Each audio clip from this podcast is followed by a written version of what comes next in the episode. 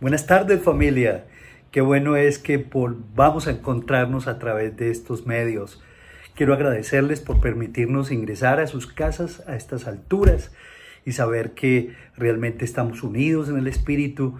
¿Para qué? Para seguirnos edificando, para seguir cultivando esa, ese plan y ese propósito que Dios tiene para cada uno de nosotros.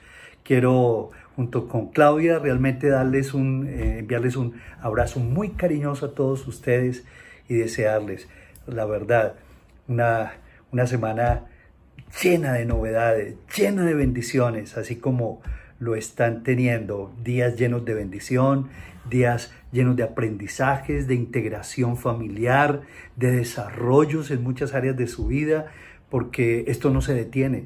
La verdad es que todo nos ayuda bien y por lo tanto seguimos hacia adelante viendo la gloria de Dios y sobre todo creciendo, creciendo en la gracia y sobre todo en el conocimiento de Cristo Jesús el Señor. Aún en medio de esta pandemia también estamos viendo la gloria de Dios. Estamos entendiendo de que todo, absolutamente todo nos ayuda a bien a los que aman a Dios.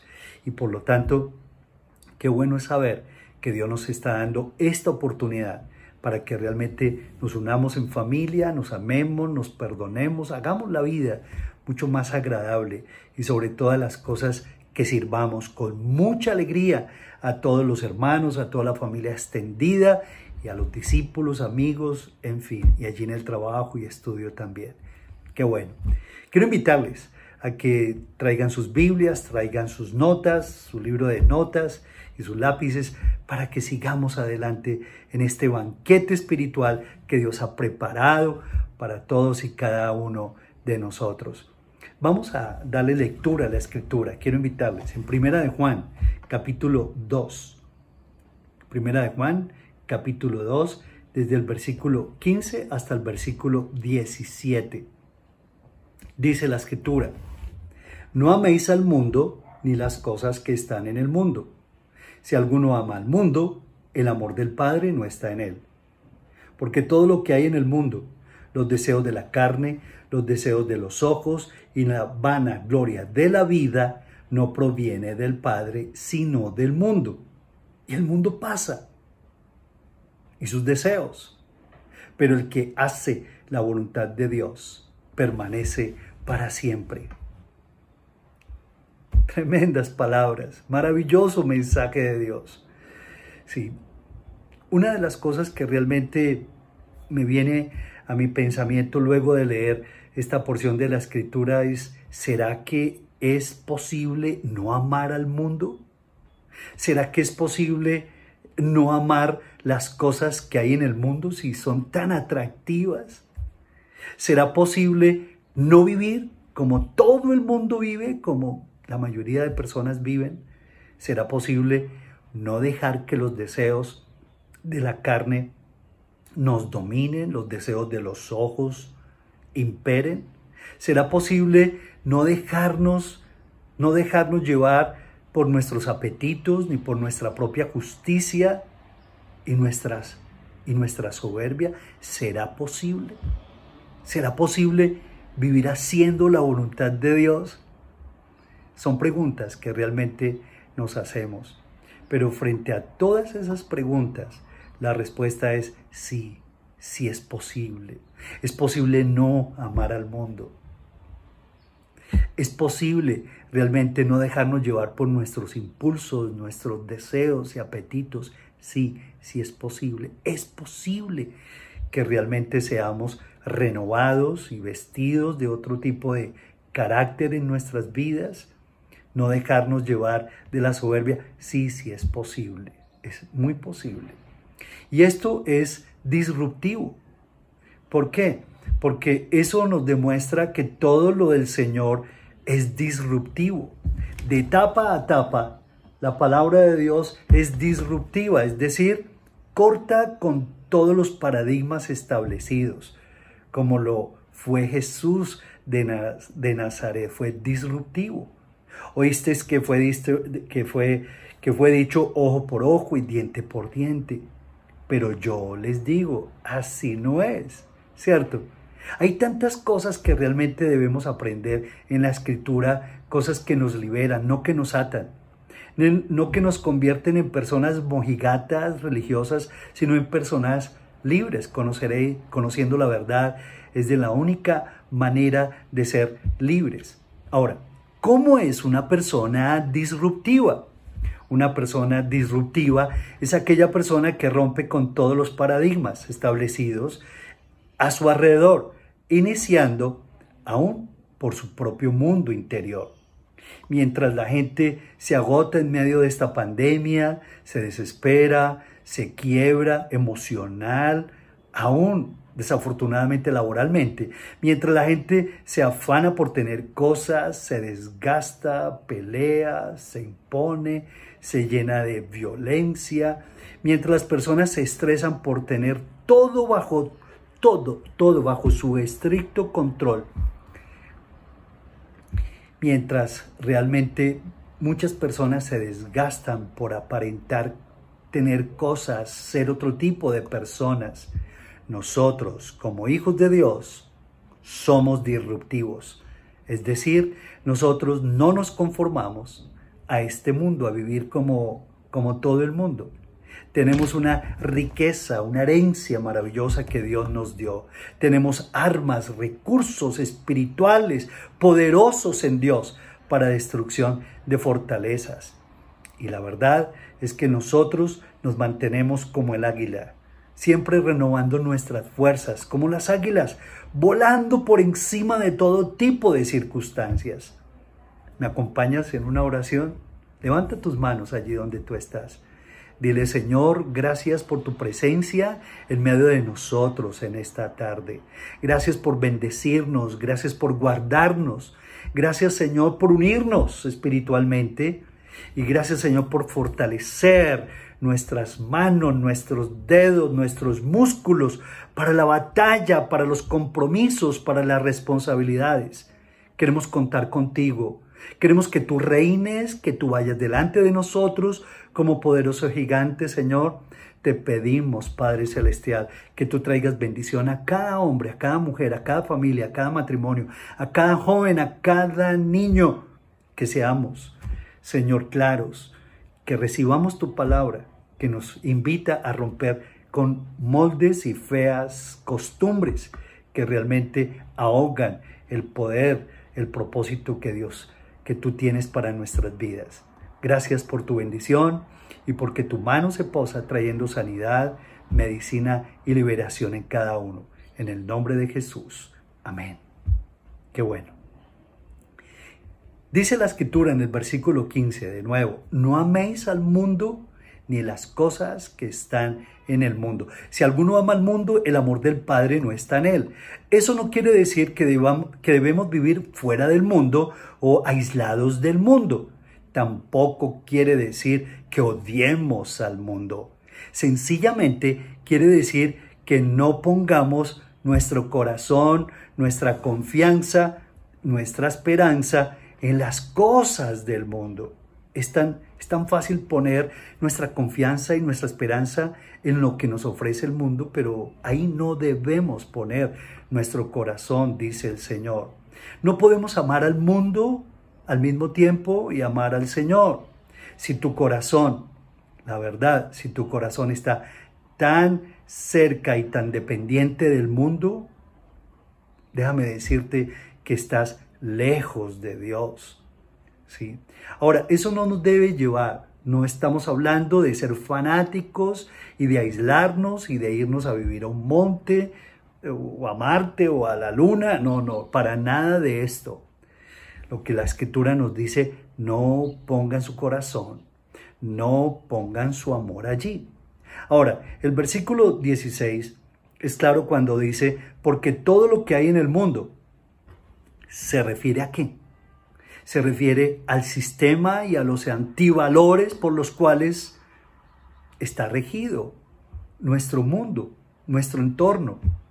Es, es un sistema que está enrarecido, que se está corrompiendo día tras día y que nos está llevando a una sociedad de antivalores profundamente que está que la está degradando.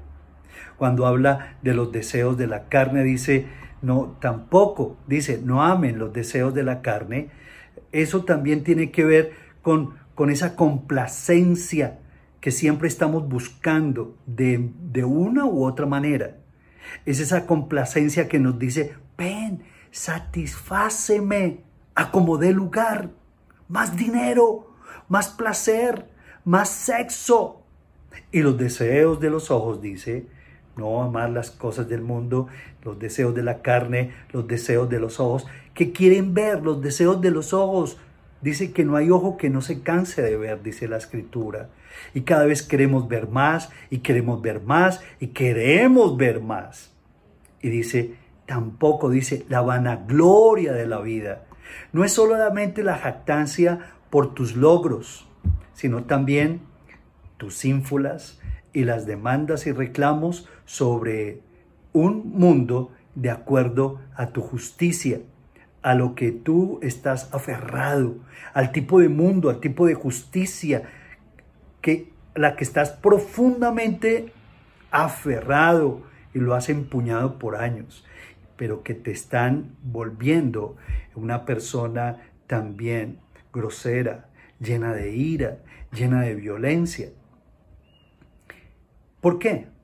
Y, dice el versículo 17, porque este mundo pasa, porque este mundo pasa y sus deseos. Eso es algo temporal. Eso no tiene un carácter de eternidad. El mundo va a pasar y sus deseos. Por más de que estés enamorado de este mundo. Entiéndelo. El Señor quiere que tú no pongas esos huevitos allí. Porque el mundo va a pasar y sus deseos. Pero dice, miren lo que dice tan tan poderoso, pero el que hace la voluntad de Dios permanece para siempre. ¿Qué tipo de carácter tú quieres construir? ¿Uno que se sostiene firme en medio de pruebas, anclado en el Señor? ¿O un carácter voluble y pasajero anclado en tus deseos y en este mundo? Todos sabemos que vivimos en una sociedad hedonista que ama el placer de manera egoísta e inmediata e inmediata, que busca los derechos y, si no los recibimos, los tomamos mediante la, la violencia, como en estos días lo hemos visto. Decimos, si has escuchado cuando, cuando otras personas o nosotros decimos, amo mis tenis, amo, las mujeres dicen, amo mis, mis anillos y se los señalan. Si has escuchado cuando las personas dicen, amo mi celular y como que lo tomen y se lo llevan al corazón y pues por, por poco lo, ponen a uno a llorar, ¿verdad? Amo mis pantalones, amo este color con aquella expresión que, no, tremendo, ¿cierto? Yo sé a lo que se refieren, pero, pero también decimos, es que no, no puedo tener paz si no tengo este carro y no puedo estar tranquilo si no tengo este vestido. Y lo expresamos de una u otra manera y no soy feliz si no estoy con tal persona. Y si no estoy con tal otro viaje, tampoco me siento feliz. Y comenzamos a vivir y nos comenzamos a atar con los dichos de nuestra boca y comenzamos a vivir y comenzamos a trabajar con motivaciones equivocadas como lo, lo veíamos en semanas pasadas y comenzamos a llenar de suspiros ¿cierto? Amando las cosas. Pero mientras más amamos las cosas, terminamos usando a las personas. Fíjate que eso siempre es así, es una regla, ¿cierto? Es prácticamente algo que nos está rigiendo. Usamos a las personas mientras nosotros estamos amando las cosas y arriesgamos nuestro hogar, arriesgamos nuestros hijos simplemente por el apego y porque nos enamoramos de las cosas. Y eso fue lo que le pasó a Esaú, el hermano de Jacob, el hijo de Isaac. En Génesis capítulo 25, allí Génesis 25, el versículo 29, nos habla acerca de Esaú y nos dice de que Esaú una vez regresó de, su casa, era un hombre diestro en la casa. Y dice que regresó del campo, cansado, y le dijo a Jacob, te ruego que me des de ese guiso rojo que tú estás haciendo porque estoy hambriento, estoy muy cansado, necesito que tú me des de esas lentejas. Y, Jacob vio a su hermano y lo vio tan hambriento y lo vio tan urgido y lo vio lleno de angustia y de ansiedad y vio a su hermano como demudado completamente. Sí, Esaú peló el cobre delante de su hermano. Y su hermano, ni corto ni perezoso, cuando vio que Esaú peló el cobre con sus impulsos de esa manera y con esa debilidad, entonces respondió Jacob y le dijo, listo, ¿qué es lo que quieres?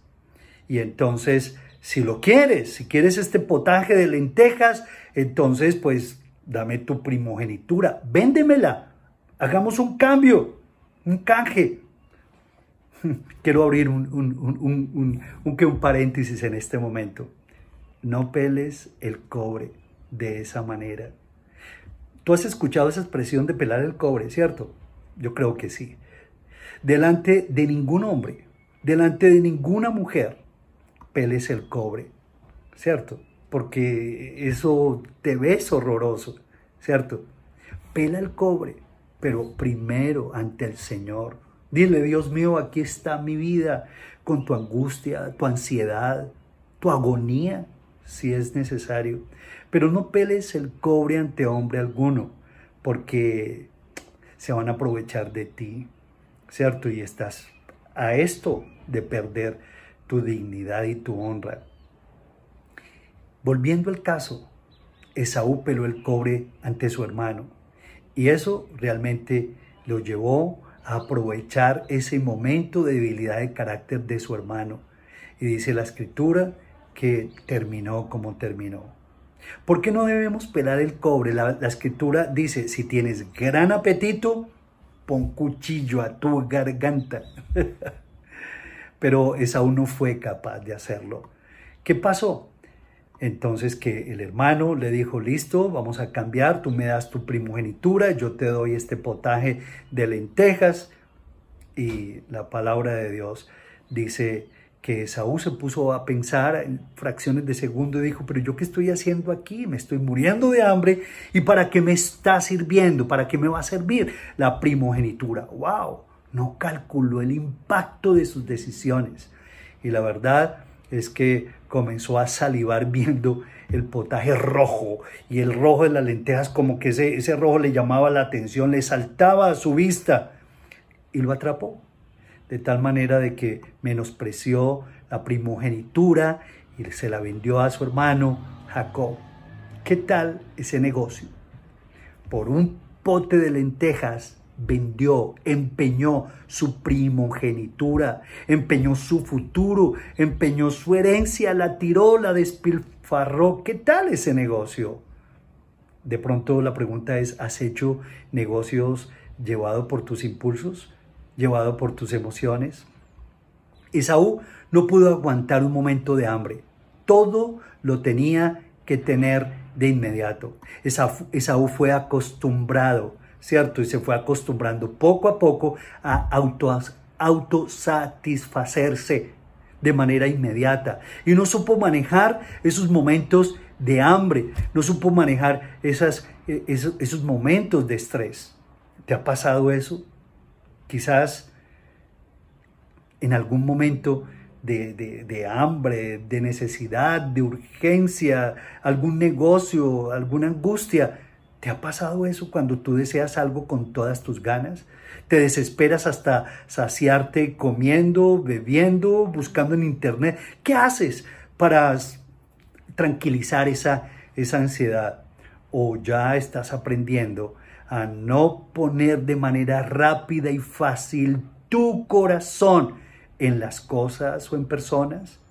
¿Ya estás aprendiendo a esperar pacientemente en el Señor? Yo creo que sí, ¿cierto? Sí. Esaú terminó vendiendo su capital de trabajo, empeñó su primogenitura por un plato de lentejas. Y hoy ocurre también lo mismo, de esa misma manera. Muchas emociones y sentimientos sin poder controlar y sin poder canalizar. Hicieron de Esaú un gran cazador, ¿cierto? Pero un hombre sin carácter, llevado por sus impulsos, controlado por sus apetitos. Y esto, esto es grave, esto es muy grave. Anhelamos todos nosotros, tenemos anhelos legítimos, tenemos, queremos tener los mejores cargos en las empresas, los mejores puestos, los mejores salarios, tener la mejor remuneración, tener el mejor matrimonio, tener la familia feliz, en fin. Pero la pregunta es, ¿quién confía un trabajo en una persona como Esaú? ¿Quién confía un matrimonio en una persona así? Es como difícil, ¿verdad? ¿Qué mujer confía su corazón en un hombre que demanda cada momento pruebas de tu amor, que no puede controlar sus impulsos? que te manipula diciéndote que eres una mujer anticuada si no te acuestas con él. O al contrario, también puede ser. ¿Qué hombre confía en una mujer? En una mujer que está llena de caprichos, de exigencia, de manipulación, una mujer llena de maquillaje por todas partes. Bueno, maquillaje. Estoy hablando por todas partes, ¿cierto? Una mujer que anda al acecho para robar tu corazón. ¿Quién confía en ese tipo de mujer, verdad? La escritura dice, el que es fiel en lo poco, en lo mucho será fiel. Por lo tanto, Dios quiere que vayamos quemando etapas poco a poco, que no nos dejemos acelerar, que realmente no cedamos a nuestros impulsos, que no nos apresuremos, que nadie te ponga a caminar en el filo de la navaja, porque donde está tu tesoro, allí está tu corazón. En este momento, pregúntate, ¿dónde tengo puesto mi corazón? Porque esta pandemia realmente saca a luz muchas cosas. Y nos afanamos, y nos turbamos, y nos ponemos ansiosos. ¿Qué no hacemos? Tenemos que reconocer dónde está nuestro corazón. Emoción sin dirección es reacción y causa terribles explosiones en los hogares porque cuando se enciende la emoción, ¿cierto? ¿Qué es lo que ocurre? Se apaga la razón inmediatamente. Hijos, hijas de Dios, no dejen que sus impulsos y emociones los determinen. Por fuertes que sean, ocupen un lugar incorrecto en sus corazones. ¿Se han escuchado la expresión? Yo creo que sí. Esa expresión de que es que mi amigo eh, tuve una noche loca o tuve una noche loca, una tarde de juerga, una cana al aire. ¿Se han escuchado esa expresión? Eso va acompañado de muchas cosas. Y la verdad es que Esaú tuvo una tarde loca y Esaú nunca midió el impacto de sus decisiones. Luego de esas noches y tardes locas, al otro día la verdad, la gente amanece como amanece la gente, perdida, deprimida, con complejos de culpa. Tremendo.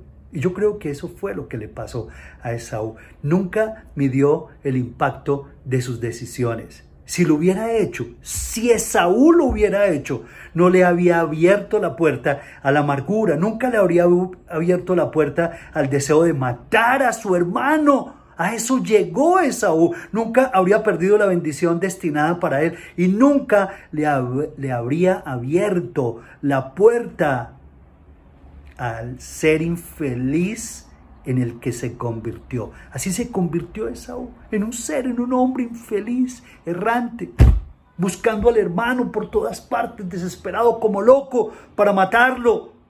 Nunca midió el impacto de sus decisiones que Dios, en el, que en el nombre de Jesús, te permita hoy medir el impacto de esas decisiones que estás por tomar.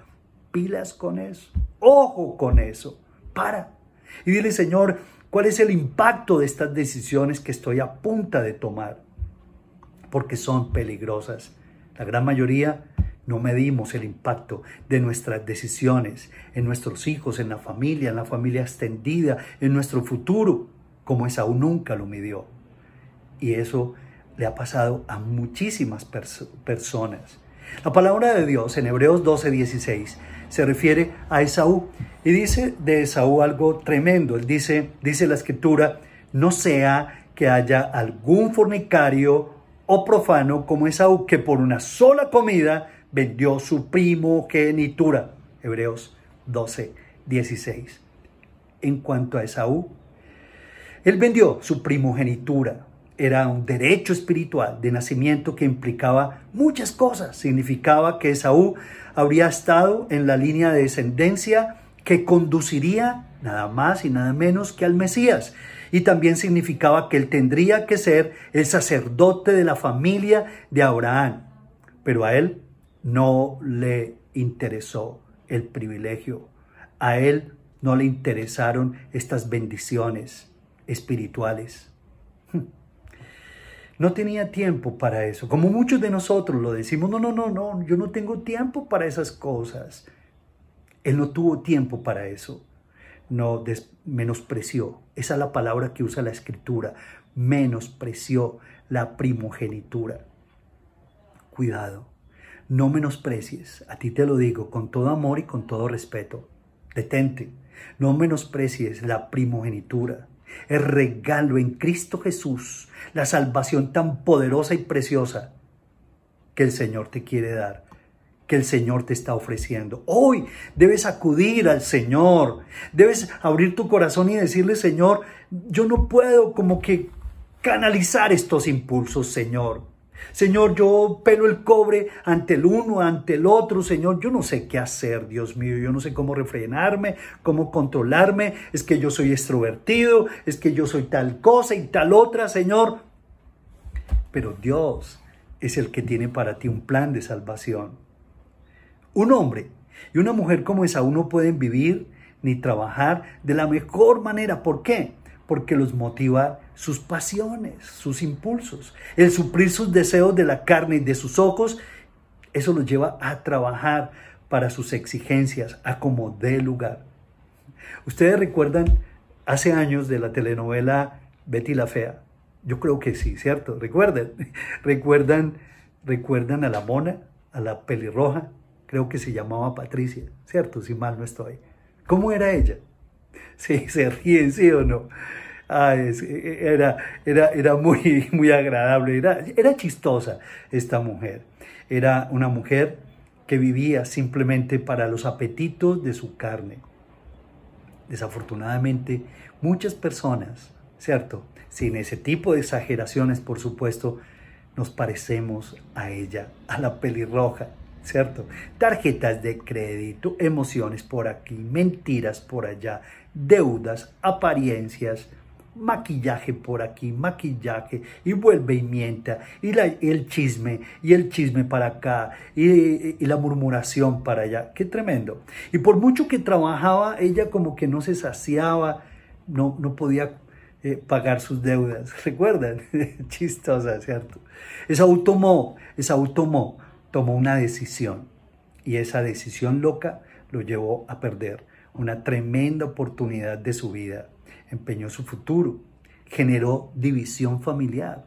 La palabra de Dios nos habla de una división allí, trajo desgracia a su entorno y se convirtió en esclavo de sus deseos. Qué triste pérdida, ¿verdad?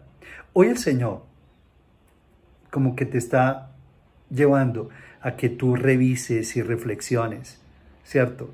Y que te, y te está invitando para que tú recibas el derecho de convertirte en hijo de Dios si aún todavía no has tomado esa decisión, en convertirte en coheredero con Cristo y con Él es recibir una herencia incorruptible, inmarcesible, incontaminable, que nunca se va a corromper, que nunca se va a marchitar, que nunca se va a contaminar, que nunca, jamás se va a acabar.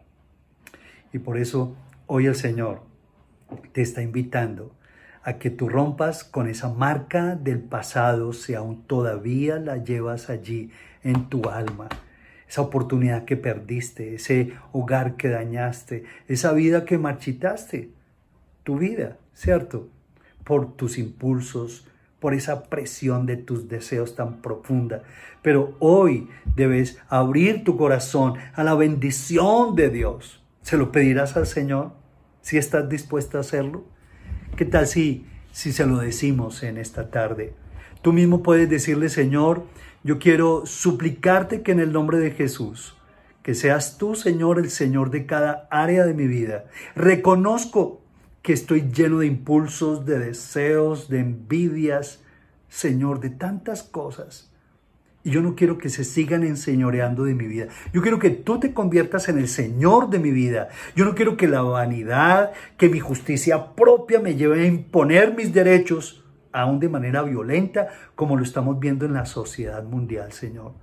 Yo quiero rogarte, Padre, que me lleves a quemar etapas, a entender que el que es fiel en lo poco es fiel en lo mucho. Yo quiero que tú tomes el control, me rompas esta cadena de mi cuello, Señor, que me está llevando, Padre, por esta carrera loca de vida, Padre. Yo no quiero seguir con esa carrera loca de vida, Señor. Lo he intentado, pero hoy te pido y te abro mi corazón. Dile conmigo, Señor, yo quiero que vengas a mi corazón. Si no has recibido a Jesús, dile, Señor, yo acepto tu invitación. Te recibo, Jesús. Tú me estás extendiendo la invitación para que para que entres a mi corazón. Yo quiero que entres a mi corazón y seas mi Salvador, y el Señor de cada área de mi vida. Y te pido que vengas y que tú reines, Señor. Gracias por limpiarme de todo pecado. Lo reconozco, Señor. Y te pido que seas tú tomando el control de todo mi ser. Gracias, Padre, por tu presencia en mi vida. En el nombre de Jesús. Sigamos orando allí donde estamos. La escritura en el Salmo 40 es un salmo hermosísimo también que el Señor nos dio para esta tarde. Dice, pacientemente esperé al Señor y se inclinó a mí y oyó mi clamor y me hizo sacar del pozo de la desesperación, del lodo cenagoso. Puso mis pies sobre peña y enderezó mis pasos. Puso luego en mi boca cántico nuevo, alabanza a nuestro Dios verán muchos este testimonio y temerán y confiarán en el Señor. Bienaventurado, dice el hombre, que puso en el Señor toda su confianza y no se queda mirando a los soberbios y no se queda allí mirando al mundo y sus deseos y el deseo aquí y el deseo y el impulso aquí y allá. En otras palabras, dice, pacientemente, enséñame a esperar en ti. Qué bueno que tú le puedas decir en esta tarde, Señor, yo quiero este Salmo 40, una realidad conmigo. Desde que te recibí, Señor, aún todavía tengo mis luchas internas. Reconozco que amo el mundo que amo las cosas del mundo, Señor. Quiero tener y quiero poseer y quiero todavía seguir aparentando y quiero comer y quiero vestirme y quiero ver y seguir viendo y, seguir escuchando y escuchando y escuchando y probando. Señor, Dios mío, tú lo sabes, Padre, pero yo en el nombre de Jesús quiero pedirte que me controles, que pongas todo esto en orden, Padre Celestial, que me enseñes a confiar en ti, que señores, Señor, toda mi vida, sí, los deseos de mis ojos, los deseos de mi carne, sé tú el Señor de todo aquello, Padre Celestial. Enséñame a poner todo eso en su justa proporción y en el justo lugar de mi vida, Señor, para que eso ya no más me domine, Padre, yo te lo suplico. Gracias, Dios mío. Tu promesa dice que por cuanto en ti he puesto mi amor, hoy, de manera consciente y voluntaria, Señor, quito mi corazón de tanto amor al mundo, Señor, de esas dependencias al mundo, y pongo mi corazón, Señor, en ti, oh Padre Celestial, pongo mi amor en ti. Tu palabra dice, porque en cuanto en mí ha puesto su amor, dice, yo también lo libraré. Le pondré en alto por cuanto ha conocido mi nombre. Padre, yo quiero que esa promesa sea conmigo, sea aquí con, con mi familia, en el nombre de Jesús, Señor, y que tú nos permitas disfrutar de la vida. Sí, porque tu palabra dice que nosotros tú nos has llamado para que disfrutemos las cosas, que las disfrutemos en el buen sentido de la palabra, en la justa proporción, pero que Señor, que mis deseos no me lleven equivocadamente a perder las oportunidades, a perderme de tu plan, de tu propósito, a perder las proporciones, a perder la primogenitura que tú has diseñado para mí. Muchas gracias te doy por este precioso tiempo, Padre. Yo quiero pedirte, Señor, que bendigas cada hogar. Bendice cada hogar y seguimos orando. Reto 921.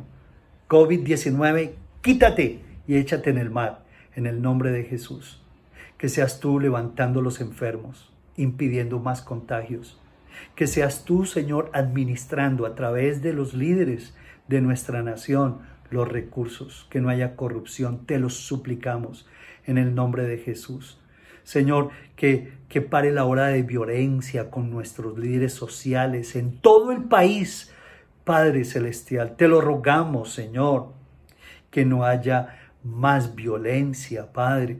Que tú seas teniendo misericordia de nuestra nación, de nuestro departamento, de Medellín, de cada barrio.